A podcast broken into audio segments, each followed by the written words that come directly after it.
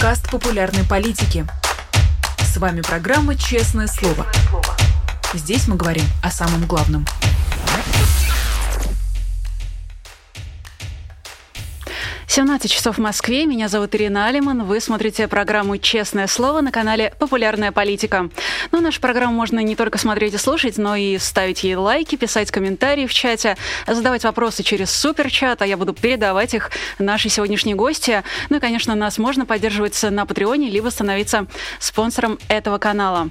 К слову о нашей сегодняшней гости. У нас на связи сегодня Екатерина Катрикадзе, глава информационной службы «Дождя». Екатерина, здравствуйте. Здравствуйте, Ирина. Вижу массу комментариев а, радостных и приветствующих вас. А, я их просто все обобщу и передам заранее от нашего чата. Спасибо а, большое. Наших зрителей еще раз призову а, и свои вопросы писать в суперчат. А, Екатерина, ну я, наверное, начну с того вопроса, который задавала Тихон Дзитко буквально прошлой осенью, а, когда он был в нашей студии «Честного слова», и спрошу вас, что из себя сейчас представляет «Дождь», а, в смысле, как сейчас выглядит экосистема «Дождя», где находится ваша студия, откуда вы вещаете, как это все устроено? Ну, э, дождь пока выглядит примерно так же, как он выглядел не знаю, пару месяцев назад. А, мы сейчас находимся в Риге. Я с вами разговариваю из Латвии и будем здесь еще некоторое время пребывать. Одновременно с этим э, скажу вам, что выхожу к вам в эфир э, с кухни нашего нового офиса, в котором есть кухня, и это отличает наше предыдущее существование в студии телеканала ТВ3. Мы переехали, поскольку коллеги предпочли разорвать с нами отношения после э, декабрьского эксцесса, скажем так, мягко выражаясь. И мы некоторое время будем здесь пребывать. Э, одновременно с этим мы планируем переезд в Амстердам. В Нидерландах будет основной офис телеканала «Дождь». И э, значит, к этому мы сейчас готовимся э, для того, чтобы перевести большую часть нашей команды в амстердамскую редакцию редакцию, но пока мы все еще здесь. У нас также сохраняется редакция в Тбилиси, она маленькая, а, и там работает достаточно мало людей а, в связи с тем самым а, эпизодом в жизни, биографии «Дождя». Вы знаете, что несколько человек были вынуждены или, не знаю, по собственному желанию захотели уволиться.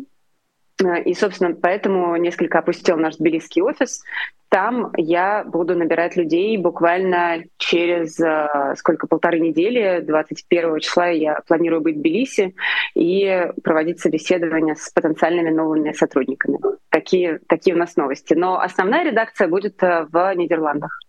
Угу. Екатерина, а каково это вообще пережить э, за год, по сути, два закрытия? Это вот одно в России, а второе как раз отзыв лицензии в Латвии. Каково это для вас и для сотрудников? Ну, э, я, Ирина, не буду лукавить, кривить душой. Это очень был тяжелый момент, э, который в каком-то смысле продолжается до сих пор. Мы его еще не пережили. Но, конечно, сейчас стало всем полегче. Все продолжают работать и, наконец-то, концентрируются на новостях, на повестке, на нашей непосредственной профессиональной задаче, вместо того, чтобы бесконечно э, переливать из пустого в порожнее, обсуждать собственную судьбу и, и, и э, треволнения вокруг, э, вокруг телеканала «Дождь». Эм, это несравнимо, несомненно, и я, опять же, не хочу ни, в коем случае перебарщивать или преувеличивать масштаб драмы, э, несравнимо с тем, что с нами было в начале марта в России. Э, вы знаете, что 1 марта был закрыт сайт, телеканал «Дождь» заблокирован, и уже ближайшие дни, совсем скоро, в течение недели, э, мы были вынуждены вообще закрыть дождь. Это были моменты, э, когда не просто будущее дождя, будущее каждого из нас э, оказалось под вопросом. Все мы рисковали, как и другие независимые журналисты в России, э, как и представители гражданского общества, активисты, политики, как все вы, э, оказались перед прямой угрозой заключения под стражу и э, там, возбуждения уголовных дел. А, и, конечно, сейчас, а, прошу прощения, конечно, сейчас а, ситуация гораздо менее трагическая, но просто она ужасно неприятная, и последствия у этой ситуации очень серьезные для нас. Мы, понимаете, самое ужасное в этой ситуации заключается в том, что никто из нас не изменился, никто из тех, кто работает на дожде, не предал ни свои принципы, ни стандарты, стандарты профессии. Никто из нас не стал каким-то другим в профессиональном плане человеком. А одновременно мы значит, пережили и переживаем э, громадные вызовы, связанные с репутацией, связанные с э, связанные с э, очищением да, имени дождя, связанные с переубеждением э, того большого, к сожалению, числа людей, которые э, сделали вывод из всей этой ситуации, что дождь э, каким-то образом способствует, э, помогает мобилизованным э, мужчинам, гражданам России на фронте. Все, э, все это все это очень было непросто, и мы все еще находимся в процессе, в процессе доказывания своим зрителям, своей широкой аудитории, потенциальным зрителям, экспертам разным, которые засомневались или вообще решили с нами прекратить отношения. На самом деле, мне казалось, что для большинства российской аудитории должно быть очевидно, что а, «Дождь» не поддерживает войну России против Украины. А, но раз уж мы заговорили про кейс с увольнением Алексея Крастелева, а, хочу вас об этом спросить. Сейчас, спустя несколько месяцев, как вы думаете, его слова могли бы быть вами прощены? Он сказал в эфире буквально а, о том, что а, ваш канал, на его взгляд, смог помочь, например, с оснащением и с просто элементарными удобствами на фронте. Впоследствии он сам уже в своих постах а, объяснял, что речь шла об информационном освещении тех событий, которые происходят с мобилизованными. Его слова стали настолько фатальными? Нет, никакого прощения. Прошу прощения за э, этот э, однозначный ответ. Э, дело не в том, фатальными стали его слова или не фатальными, а дело в, свои, в самих словах. Дело в том, что они непростительны, и эта формулировка категорически неприемлема. Понимаете, когда идет война, мы много про это говорили, когда идет война, и, например, в один день российская армия убивает 46 жителей одного жилого дома в городе Днепр. Как вообще можно, как вообще можно говорить о любой помощи а, вооруженным а, мужчинам, э, значит, находящимся на фронте, а, и совершенно неважно, при каких обстоятельствах туда попавшим. Это ну, совершенно недопустимо точки зрения журналистской этики, а, с точки зрения человеческих принципов, с точки зрения редакционной политики телеканала «Дождь» с первого дня войны, да и до э, начала этого полномасштабного вторжения России в Украину, «Дождь» занимал абсолютно четкую позицию позицию антиво- антивоенную, позицию осуждающую агрессию, позицию, которая заключалась в том, что Владимир Путин э, планирует тогда еще, а потом осуществил ничем не спровоцированную агрессию против соседа. Э, это, э, это то, что мы доносим до миллионов людей, миллионов зрителей «Дождя».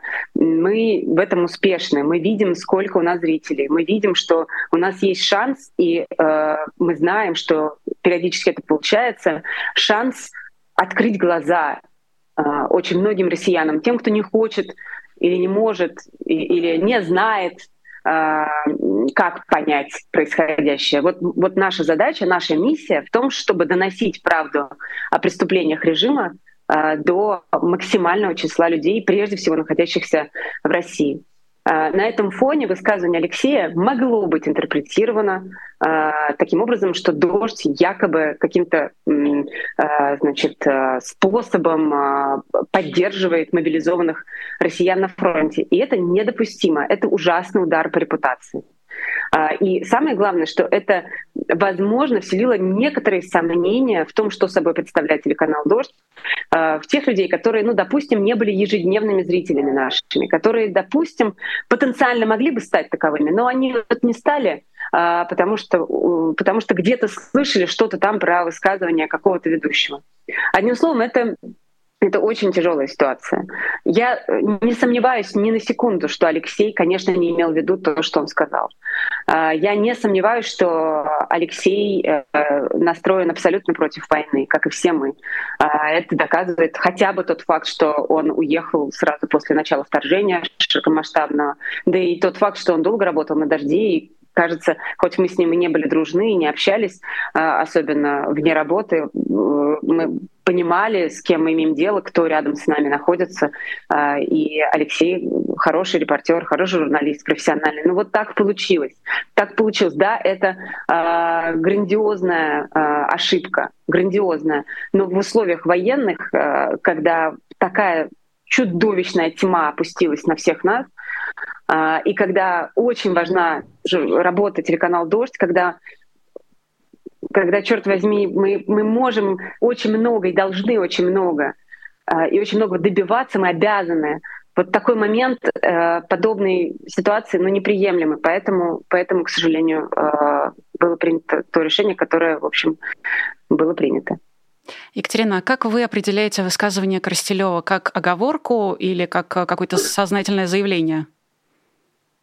Нет, это не, а, это не сознательное заявление. Бывает, что человек заговаривается в прямом эфире. А, ну, я примерно представляю себе, у дождя Понимаете, Ирин, а, у «Дождя» есть такая фишка, она всегда была очень классной. Фишка про работу вне суфлера. Часто мы работаем вне суфлера. Мы да, там у нас есть э, какие-то подводки, какие-то тексты, которые мы читаем суфлера, но э, в большом количестве случаев мы э, переходим на общение, такой интерактив со зрителями. Естественно, когда мы разговариваем с гостями, мы читаем вопросы в большинстве случаев не по суфлеру, а их прямо во время, во время эфира экспромтом предлагаем нашим гостям. А, и, а, собственно, это был момент, если я правильно понимаю, когда надо было несколько потянуть время, и наверняка, и вы знаете, как это бывает, когда тебе в ухо а, шеф-редактор говорит «тяни». Вот, и ты тянешь, и произносишь какие-то, значит, слова. Вот Алексей выбрал такие слова. И он начал фразу, видимо, не понял, как-то не сориентировался, как ее закончить, и вот закончил ее таким образом, не осознав, что в этих словах вложено, что в эти слова вложено. Э, я не, не могу подозревать и никогда не буду подозревать Алексея в том, что он это как-то сделал специально, что он подразумевал некое заявление, и уж тем более, что это была продуманная провокация. Но, но результаты такие, какие есть. А вы допускаете, что, оказавшись на его месте в прямом эфире, э, могли бы подобным образом заговориться? А, я э, пропустила начало ваше предложение, вы спрашиваете, могла бы я, например, на его месте? Да, я спросила... Нет, так не могла бы. А, то есть вы а, полностью отрицаете вероятность того, что, оказавшись в прямом эфире, будучи вынуждены тянуть время, вы могли бы случайно заговориться подобным образом? Ну, смотрите, я каждый день, ну не каждый день, как минимум два раза в неделю оказываюсь в прямом эфире, и в большинстве случаев тебе нужно потянуть э, до следующего гостя, или у гостя, например, пропал интернет, или что-то такое произошло, и тебе нужно... Э, ну, со мной это происходит каждый эфир, фактически, э, и, со всеми ведущими дождя тех пор, как мы зависим от зума, качества связи и э, от того, как значит, настроен iPhone или iPad или, или компьютер наших э, гостей, нашего конкретного гостя, каждого из. А, и, ну, в общем, Бог миловал, да. Но если такое... Смотрите, я исключаю подобную оговорку, однако же, если бы она со мной произошла, я бы приняла увольнение. Угу. Ну вот как раз из-за несогласия с увольнением Правильно. Алексея Крастелева «Дождь» покинули несколько сотрудников. А, Маргарита Лютова, Владимир Ровинский, который был шеф-редактором на том злополучном эфире, а, продюсер Дарина Лукутина, вот стало известно об увольнении Маши Борзуновой. Вы после того, как потеряли столько сотрудников, не жалеете о произошедшем, о том решении, которое было принято, и о том, в какой форме оно было реализовано? Понимаете, я и мы, как руководство, не можем жалеть или не жалеть. Решение было единственно возможное. И не мы стали причиной этого кризиса. Понимаете? Вот. Жалеет ли Алексей о том, что произошло? Это вопрос к Алексею. Э, как вам кажется, проблемы, э, которые вас сопровождали в Латвии последние несколько месяцев, они начались в тот момент, когда Алексей Коростелев допустил такое высказывание, или они начались еще раньше? Слушайте, ну, э, смотрите, например, наш переезд из офиса телеканала ТВ-3, он, конечно, прямым образом связан с этим эпизодом.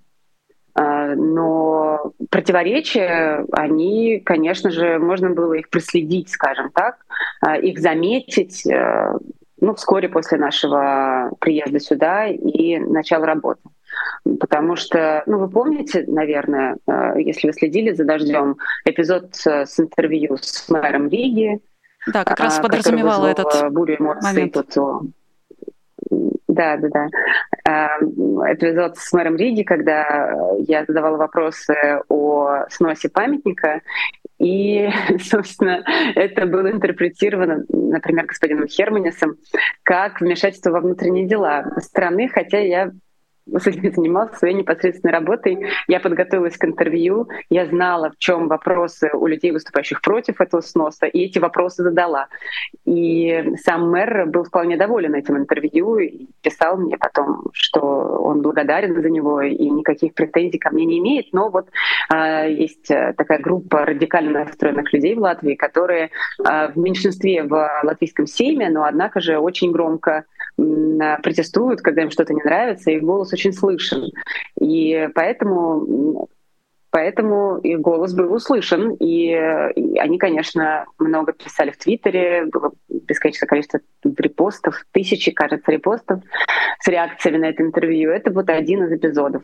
Была еще, я так понимаю, довольно негативная реакция на мою позицию, позицию ряда ведущих телеканала «Дождь», по-моему, большинства, если я ничего не путаю, ведущих телеканал «Дождь», а, на введение ограничений в отношении граждан Российской Федерации, всех граждан Российской Федерации подряд. Вы помните, как осенью, в сентябре э, начали вводить э, визовые вот эти запреты. Э, и страны Балтии были в первых рядах по внесению всех граждан России за исключением некоторых категорий, очень узких, в черные списки. Я считаю, что это недальновидная, неразумная и даже вредная позиция которая никому не делает лучше, а наоборот делает хуже, потому что лишает а, россиян а, возможностей, и э, эти возможности могли бы изменить э, их позиции. Э, и, и, в общем, короче, это, это длинный разговор. Э, и на самом деле делает хуже подобное ограничение э, странам Европейского Союза, которые теряют в лице этих самых россиян своих союзников потенциально. Ну да ладно. В общем, это позиция наша, по которой я тоже бесконечное число слов э, произнесла в эфире «Дождя», и много колонок было, и много эфиров было. Она не понравилась, э, по моим данным, э, и она была чем-то таким, чего не ожидали в Латвии от нас. И, собственно, это просто такие при, при, при, примеры и общее настроение судя по всему, было не то чтобы а, очень а, позитивное в нашем отношении в результате. Но одновременно с этим, слушайте, а, нельзя не уточнить и не подчеркнуть, и это основополагающая штука, нас отсюда никто не выгонял. У нас конкретный орган, конкретный, лишь э, взял обратно, забрал лицензию. Э, нам аннулировал, а, аннулировал лицензию э, Совет по электронным медиа Латвийской Республики. Это не Министерство иностранных дел, не государство, не правительство, а, а вот конкретно этот а, регулирующий орган. И, соответственно, к нему все вопросы. Поэтому мы подали в суд, и наше дело рассматривается, оно принято к рассмотрению.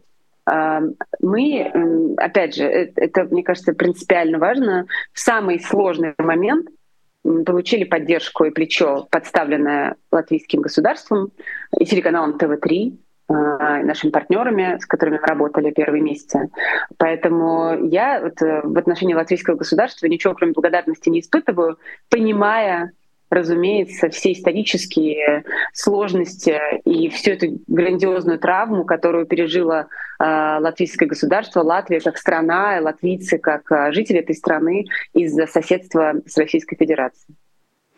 Как раз вот кейс а, с интервью с мэром Мартиншем Стакисом, а, где вы а, достаточно, ну, большую часть этого интервью, по крайней мере, большую, обсуждаете снос памятника советским воинам.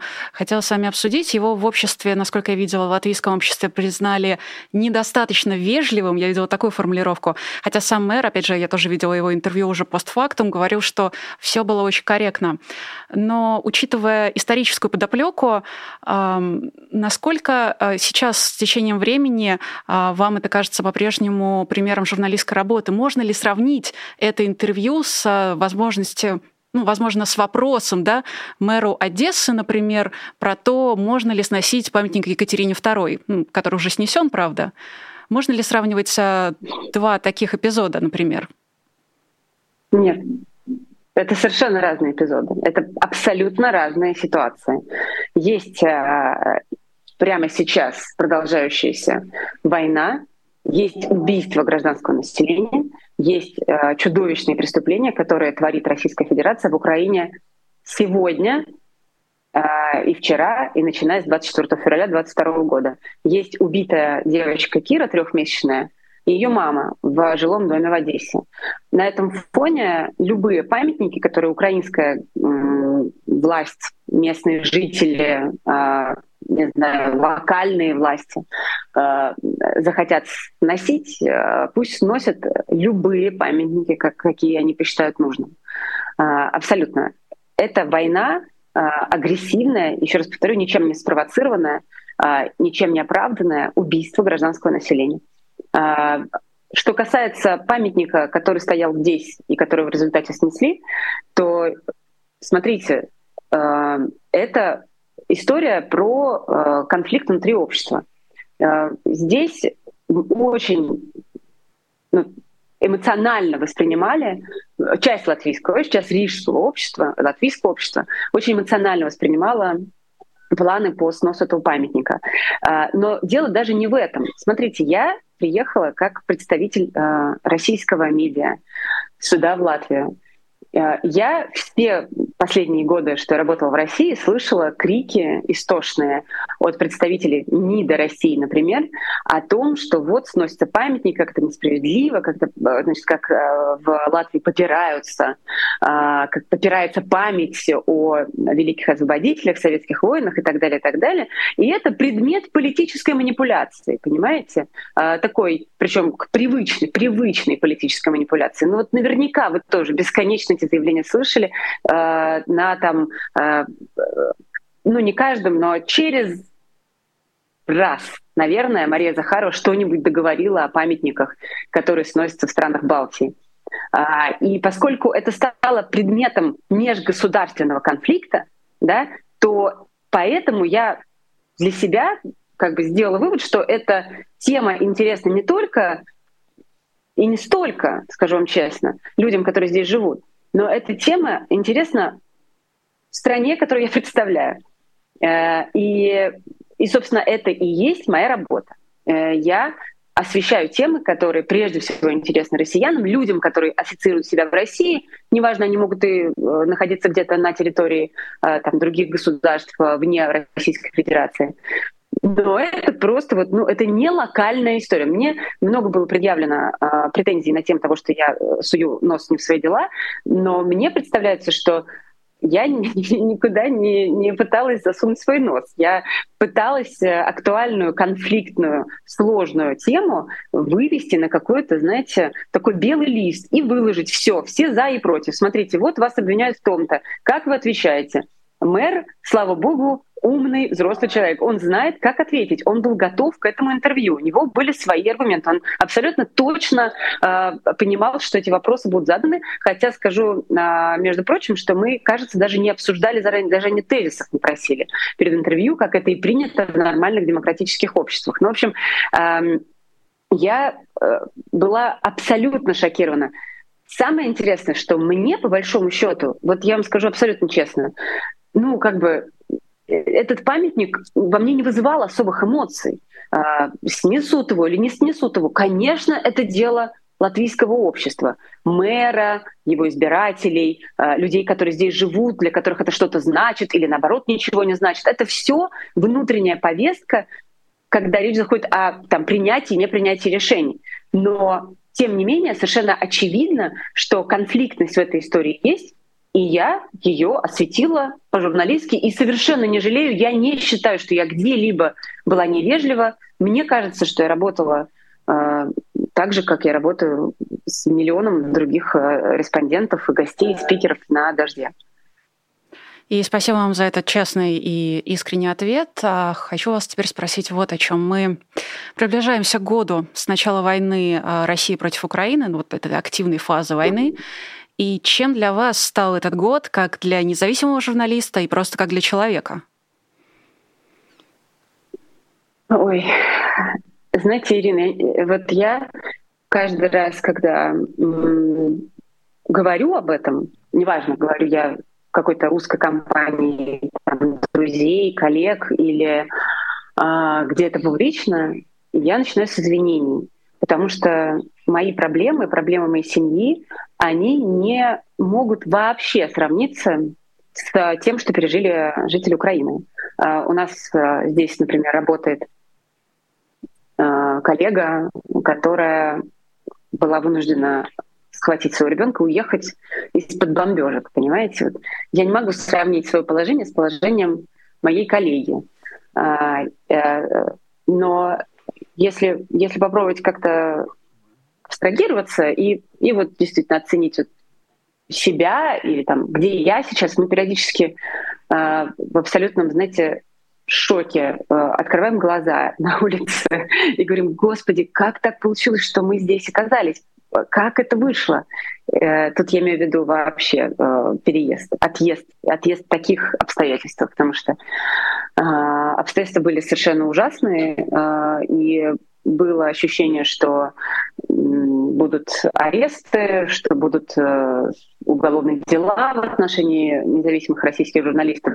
В частности, мы получали перед началом, даже нет, после начала этого широкомасштабного вторжения, но перед закрытием дождя было несколько э, сообщений от источников, что будут уголовные дела в отношении сотрудников э, ряда средств массовой информации, и там упоминался «Дождь», упоминалась русская служба BBC, еще несколько изданий.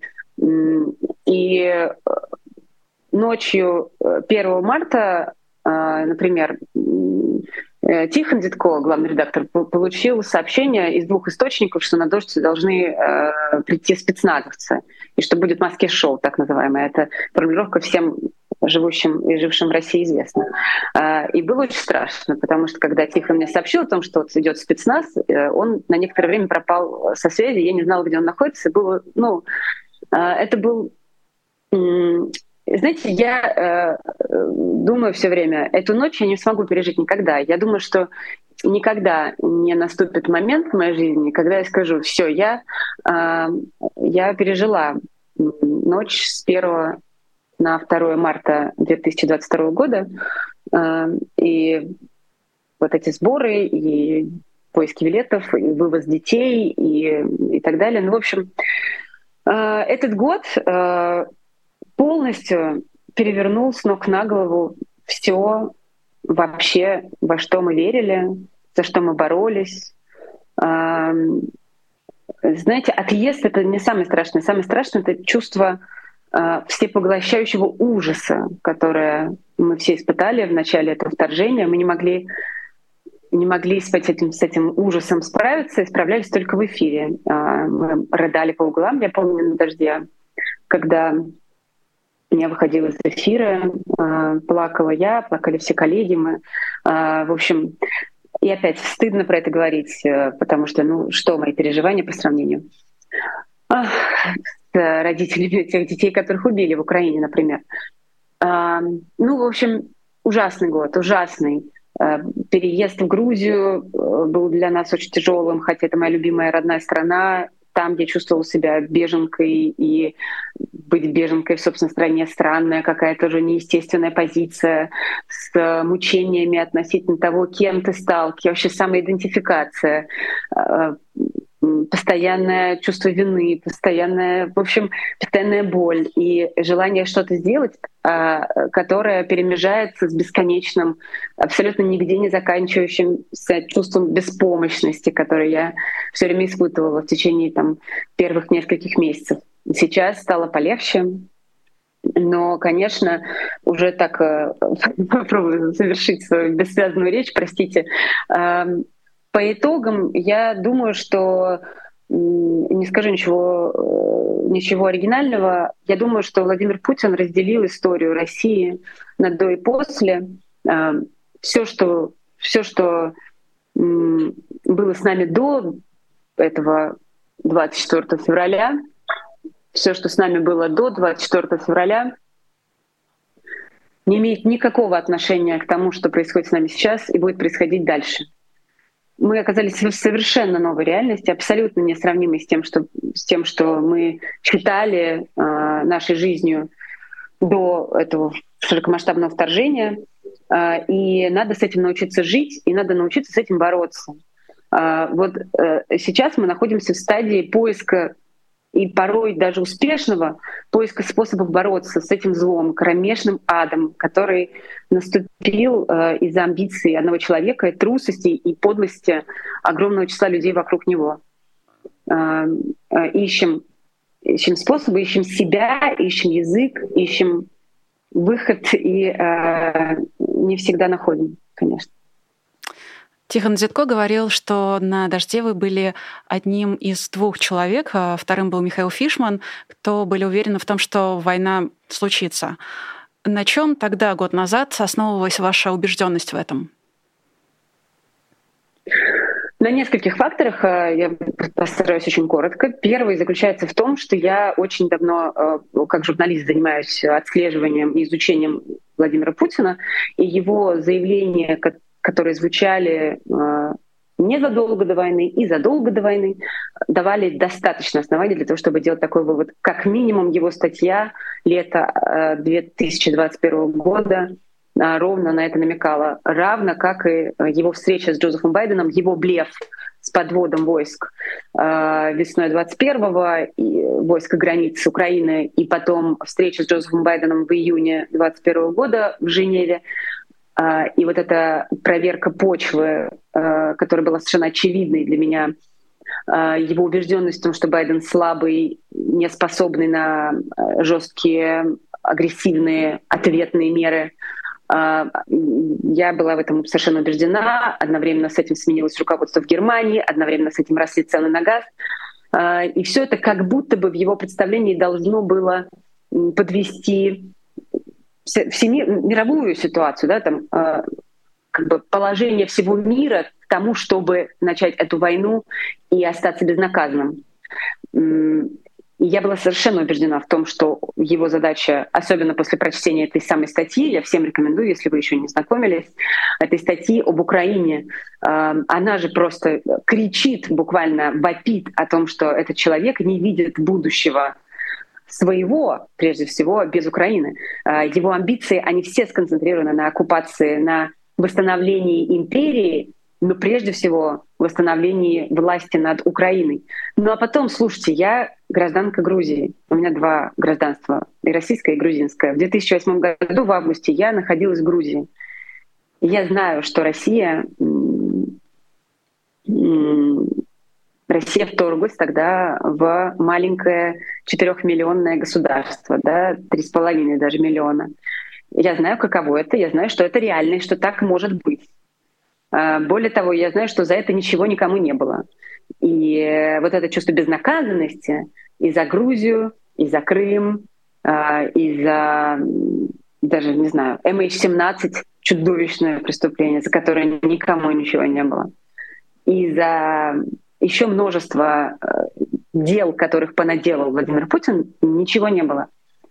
Почему же можно э, в этой ситуации думать, что он не способен на вторжение в Украину? Конечно, способен. Вот. А, как вы думаете, а, готов ли сейчас Запад, я избегаю формулировки коллективный Запад, но на самом деле я имею в виду а, различные страны Запада и их аналитиков, расследователей, спецслужбы, которые сейчас а, сходятся во мнении о том, что эта война, она станет длительной, она станет затяжной.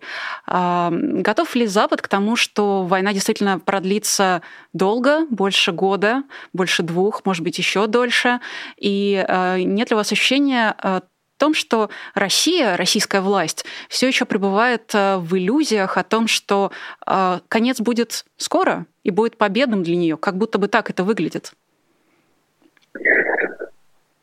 Вы знаете, я думаю, что варианты с затяжной войной, конечно же, рассматриваются. Это совершенно точно даже. Тут не надо ничего думать, э, потому что звучат вполне себе официальные заявления относительно того, что нам надо, нам надо быть готовыми. И, кажется, это Байден лично говорил. Мы должны быть готовы к тому, что эта война будет э, гораздо более длинной, чем, э, чем нам показалось в начале и прочее, и прочее.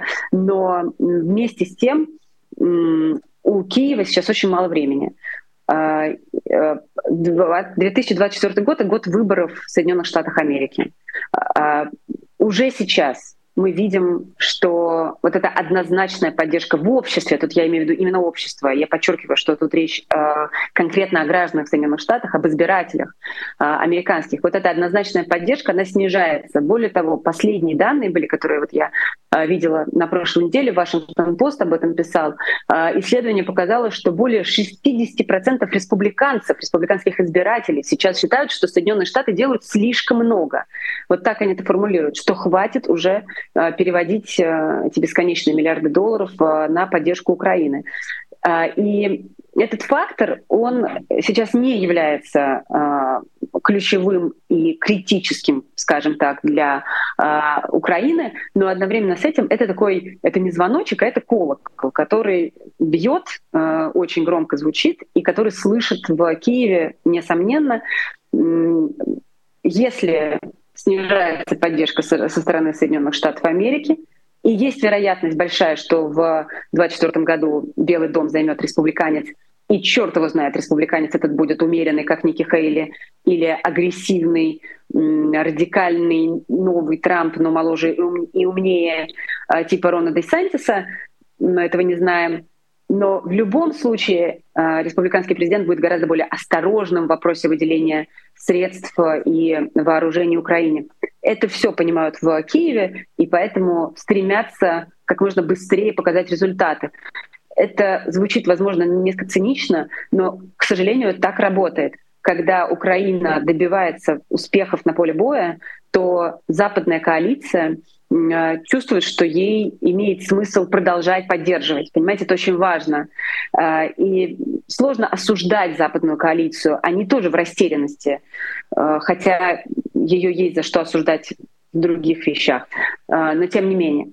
А здесь они ждут от Украины каких-то результатов, поскольку продолжаются поставки вооружений, и будут еще вооружения, и будут эти танки, наконец-то, которые дойдут до Украины. Возможно, даже будут самолеты, которые, э, даст Бог, э, поставят. Э, и тогда будут ждать на Западе и в Европе, и в Соединенных Штатах быстрых результатов каких-то результатов, которые можно будет оценить как, условно говоря, там, Херсон.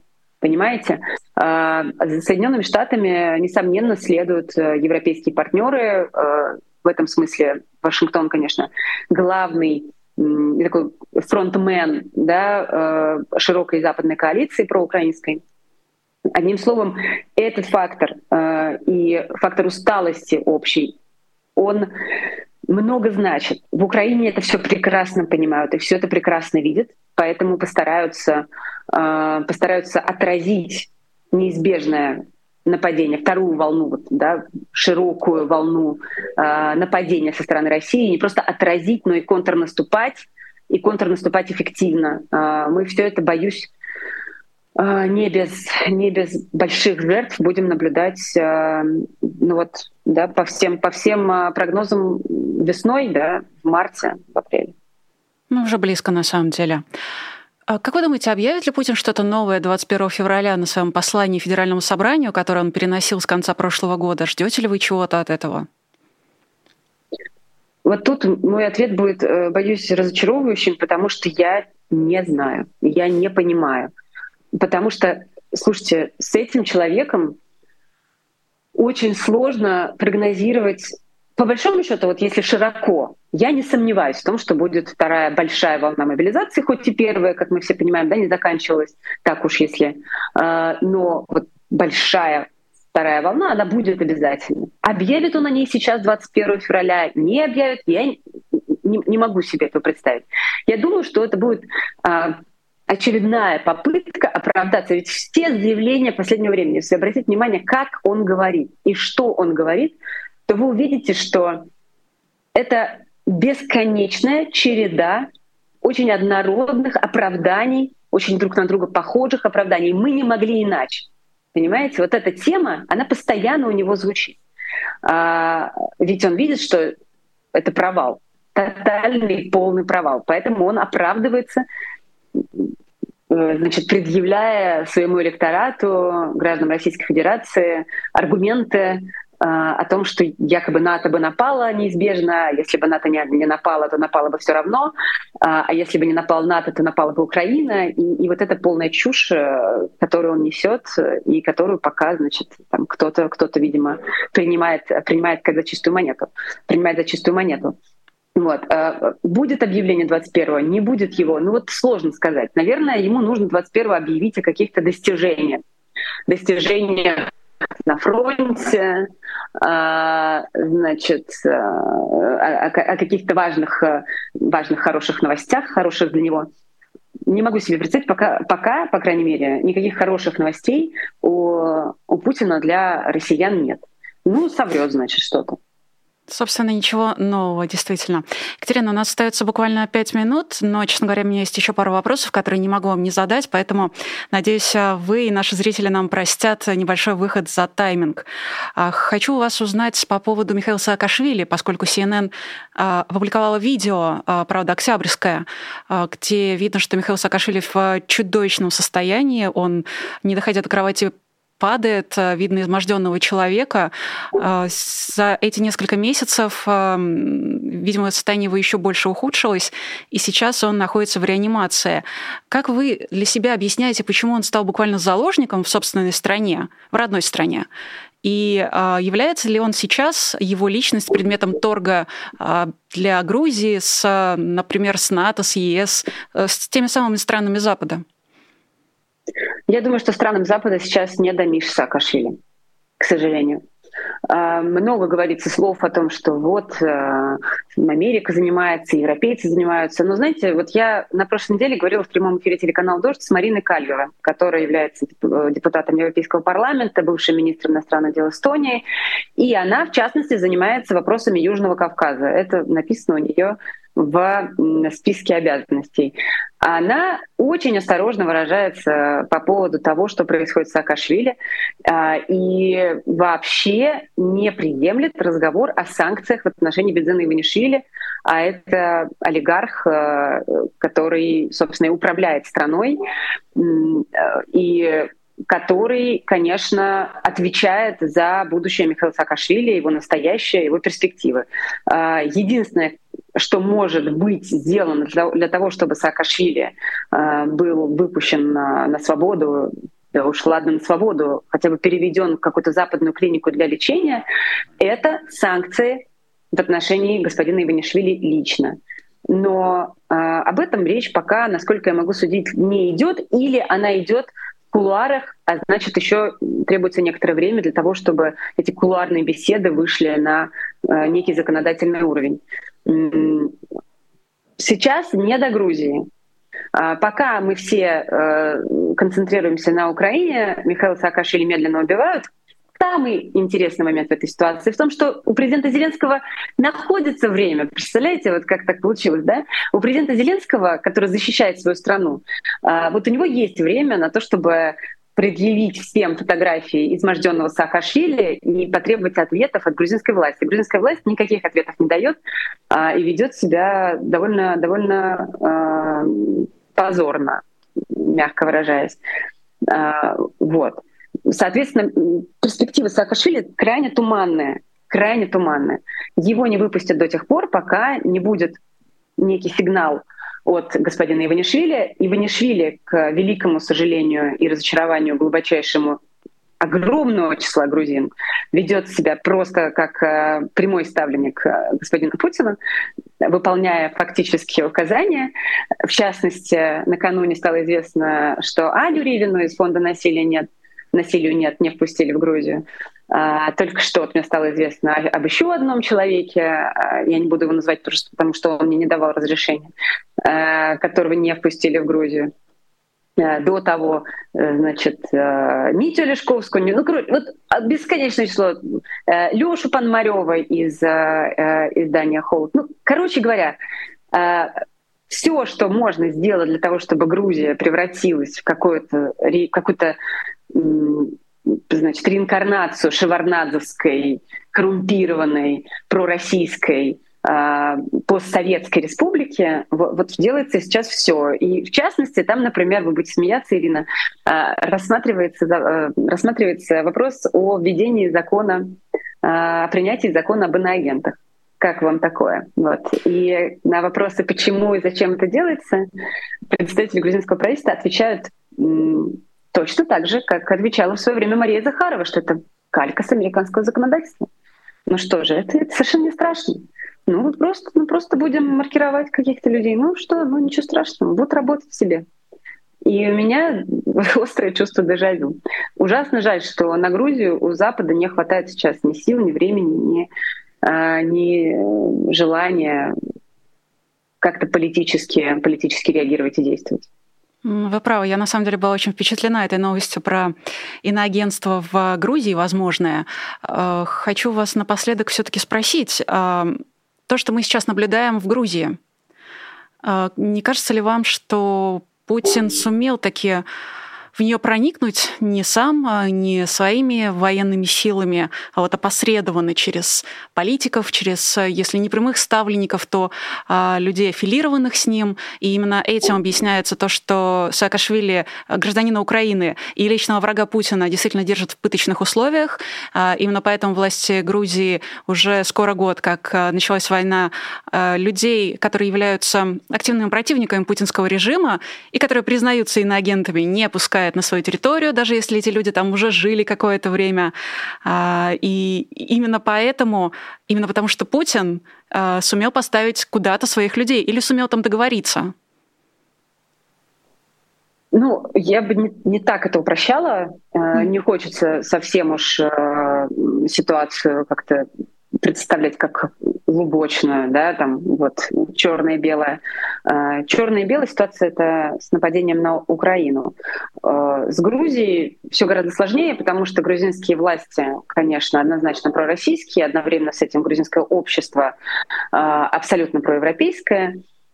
И поэтому я не знаю, э, не буду выдумывать, какие связи у господина Иванишвили с Владимиром Путиным, есть ли эти связи э, в прямом смысле так или иначе мы видим, что политика, она абсолютно, а, абсолютно как будто бы надиктована там по телефону или по зуму, уж не знаю, а, из Кремля, из администрации президента. А, но сложность заключается в том, что многие грузинские политики, в частности те, кто сидит во власти, прекрасно понимают, что любой слишком уж радикальный шаг, направленный против Европы, может вызвать бунт в населении, а, серьезные проблемы у них самих, и поэтому они крайне осторожны. Они не осторожны, когда сажают лидера э, грузинской оппозиции Михаила Саакашвили и держат его в подобных условиях, действительно. Они не осторожны, когда сажают в тюрьму гендиректора, единственного, э, гендиректора главного грузинского оппозиционного телеканала «Тавари» Нику Гварами. Она три с половиной года по абсолютно надуманным э, причинам просто даже стыдно говорить о, о том, за что его там посадили, за использование автомобиля частного.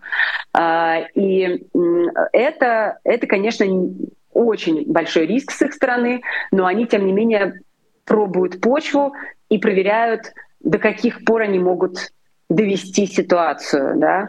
А, но вот э, несколько больших митингов в Грузии было, потом все стихло, сейчас, возможно, снова будут э, какие-то, знаете, анти, антизападные шаги со стороны власти. Они будут смотреть, до какой стадии они могут дойти. Это интересно, примут ли они этот закон об иностранных агентах, а как они будут его объяснять э, в процессе. И кого будут Боюсь, признавать? что и нежелательные организации там появятся и прочее. Причем пока вот сейчас Грузия находится примерно в стадии э, российской 12-13 года. Вот так мне это видится. Ну что ж, посмотрим, что будет. А, будем надеяться, что по российскому пути Грузия все-таки не пойдет. Ну, по крайней мере, по тому российскому пути, который мы теперь знаем. А хочу вам зачитать несколько сообщений из нашего суперчата. А, Нарин Лиманов пишет, одними из самых надежных изданий являются популярная политика и дождь с госпожой Катрикадзе. Большое спасибо, пишет она. Спонсор Полина Калина пишет, «Э, дождю поддержка и непрекращающаяся подписка с 2014 года. Кате Тихону Фишману, Синдеевой Спасибо. и всей команде «Респект и любовь».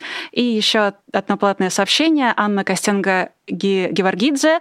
А, спасибо за великолепную гостью. Он тут я должна сказать спасибо Екатерине Катрикадзе за то, что, за то, что нашли время. Большое и вышли к нам в эфир.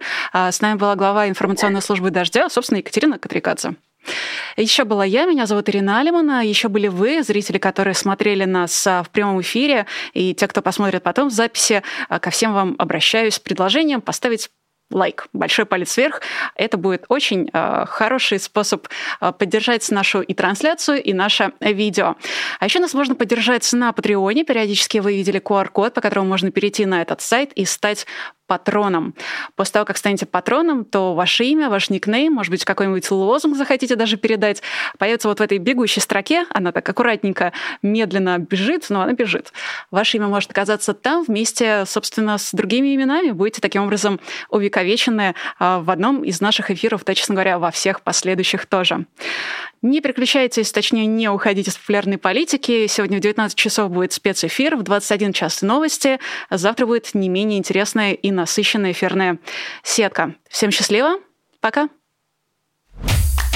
Вы слушали подкаст «Популярные политики». Мы выходим на Apple Podcast, Google Podcast, Spotify и SoundCloud. А еще подписывайтесь на наш канал в YouTube.